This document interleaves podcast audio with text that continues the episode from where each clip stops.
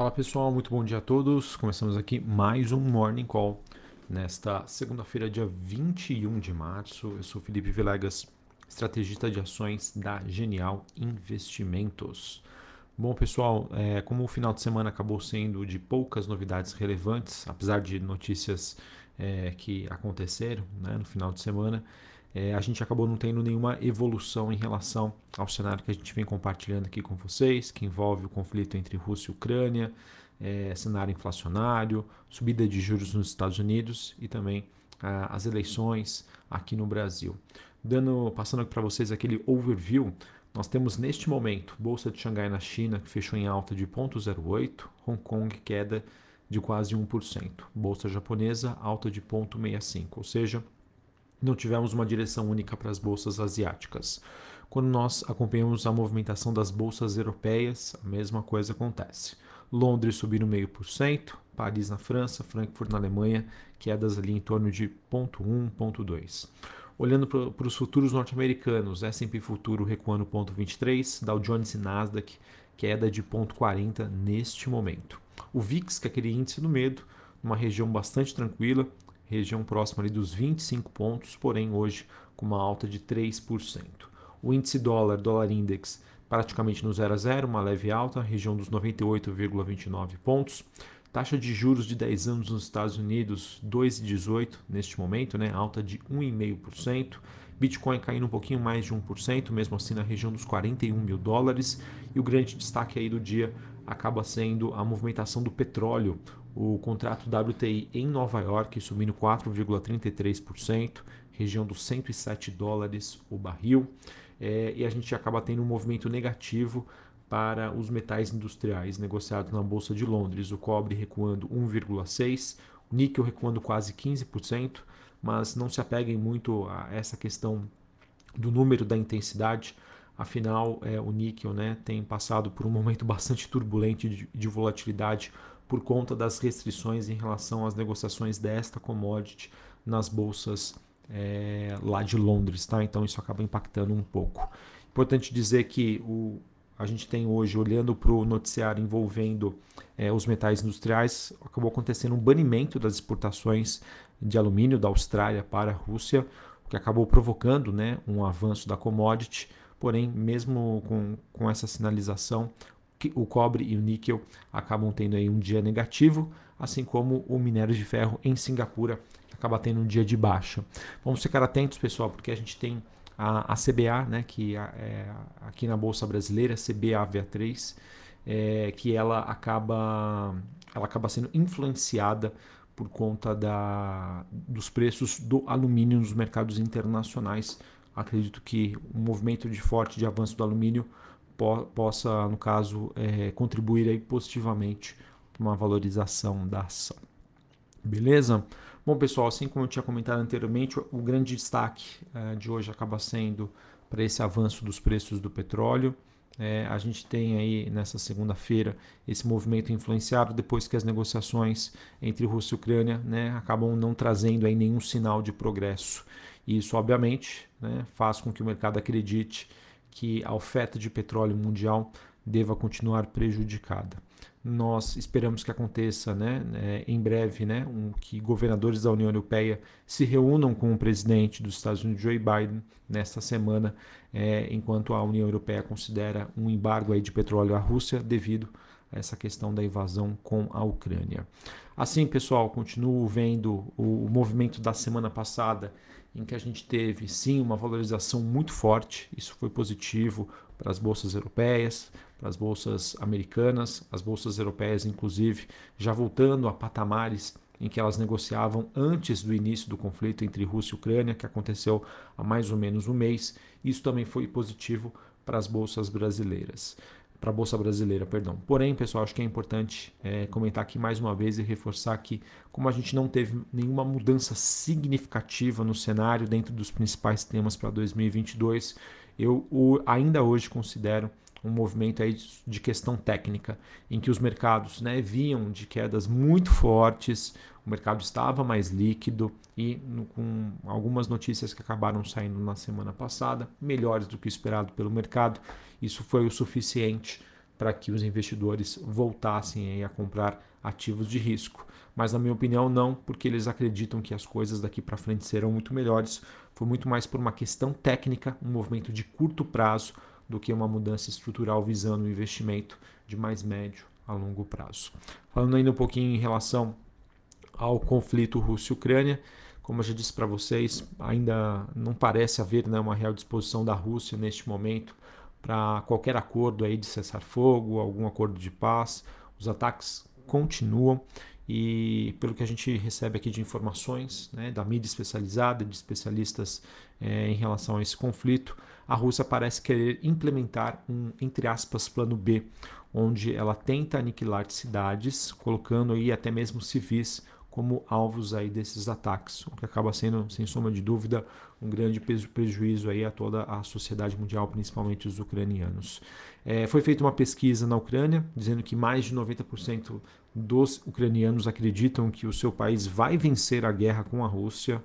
E no caso, a pesquisa teria sido feita com mil entrevistados, que também informou que 74% estariam apoiando conversas diretas com o líder russo Vladimir Putin para chegar a uma conclusão em relação a esse evento aí tão triste que é essa guerra, tá certo? Com a intensificação, né, com a continuidade, perdão, desse conflito, também outra outra questão aí que a gente deve comentar é que várias áreas, né, várias regiões de agricultura não foram plantadas, né? E para vocês terem uma ideia, por exemplo, os preços de fertilizantes, né, como o preço da, da amônia é, do Báltico subiram é, quase 400 dólares a tonelada em uma única semana. É, a gente também tem a Uralkali, que é uma gigante russa né, no mercado de fertilizantes, ela que suspendeu a produção de MOP, né, pois o, a, a Nutrien disse que vai aumentar é, pois né, a Nutrien disse que vai aumentar sua produção em quase um milhão de toneladas este ano. Os preços do, do fosfato né, a oeste de Suez também estão prestes a quebrar recordes à medida com que as exportações russas né, caem e a China permanece né, à margem, protegendo aí a sua oferta doméstica. Enfim, pessoal, eu acho que é isso, é, é o principal ponto que eu queria, né, gostaria de trazer para vocês e tento aí nos últimos dias. Mesmo que a gente tenha uma solução em relação a este conflito entre Rússia e Ucrânia, que a gente espera, e eu fico na torcida que isso acabe o quanto antes, as consequências inflacionárias sobre preços de alimentos, indústria de fertilizantes, problemas nas cadeias produtivas, eles ainda devem permanecer, as suas consequências ainda devem permanecer por bastante tempo. E enquanto isso acontece, os processos, né, as, o processo inflacionário, sem, sem sombra de dúvida, deve atingir milhares de pessoas ao redor do mundo, fazendo, na minha opinião, com que os bancos centrais precisem atuar de uma maneira mais forte. E se isso acontece, acaba sendo ruim aí para ativos de risco. Tá? Então, fiquem atentos sobre esse processo. Né? Assim como a gente teve esses choques né, inflacionários por conta da pandemia da Covid-19, seja porque o mundo né, entrou em lockdown, depois no retorno, depois precisou né, retornar novamente para medidas de restrição. Inclusive a China né, vem passando por uma situação ainda difícil. Ou seja, pessoal, são todos fatores que acabam contribuindo para que, infelizmente, né, os preços das coisas, né, dos alimentos, dos serviços, de bens, é, ainda numa crescente, tá? o que acaba sendo um cenário bastante negativo, porque as pessoas deixam, né, ficam mais receosas na hora de gastar, e isso obviamente acaba impactando a, a economia como um todo. Falar um pouquinho aí sobre China, nós tivemos aí algumas notícias, é, como já disse anteriormente, né, que a nova onda da pandemia da Covid-19 ainda segue bastante intensa lá, já mostrando seus impactos na mobilidade urbana. É, nós também tivemos Hong Kong suspendendo as negociações de ações da incorporadora chinesa, a Evergrande, que desde o ano passado né, vem passando aí por problemas de liquidez.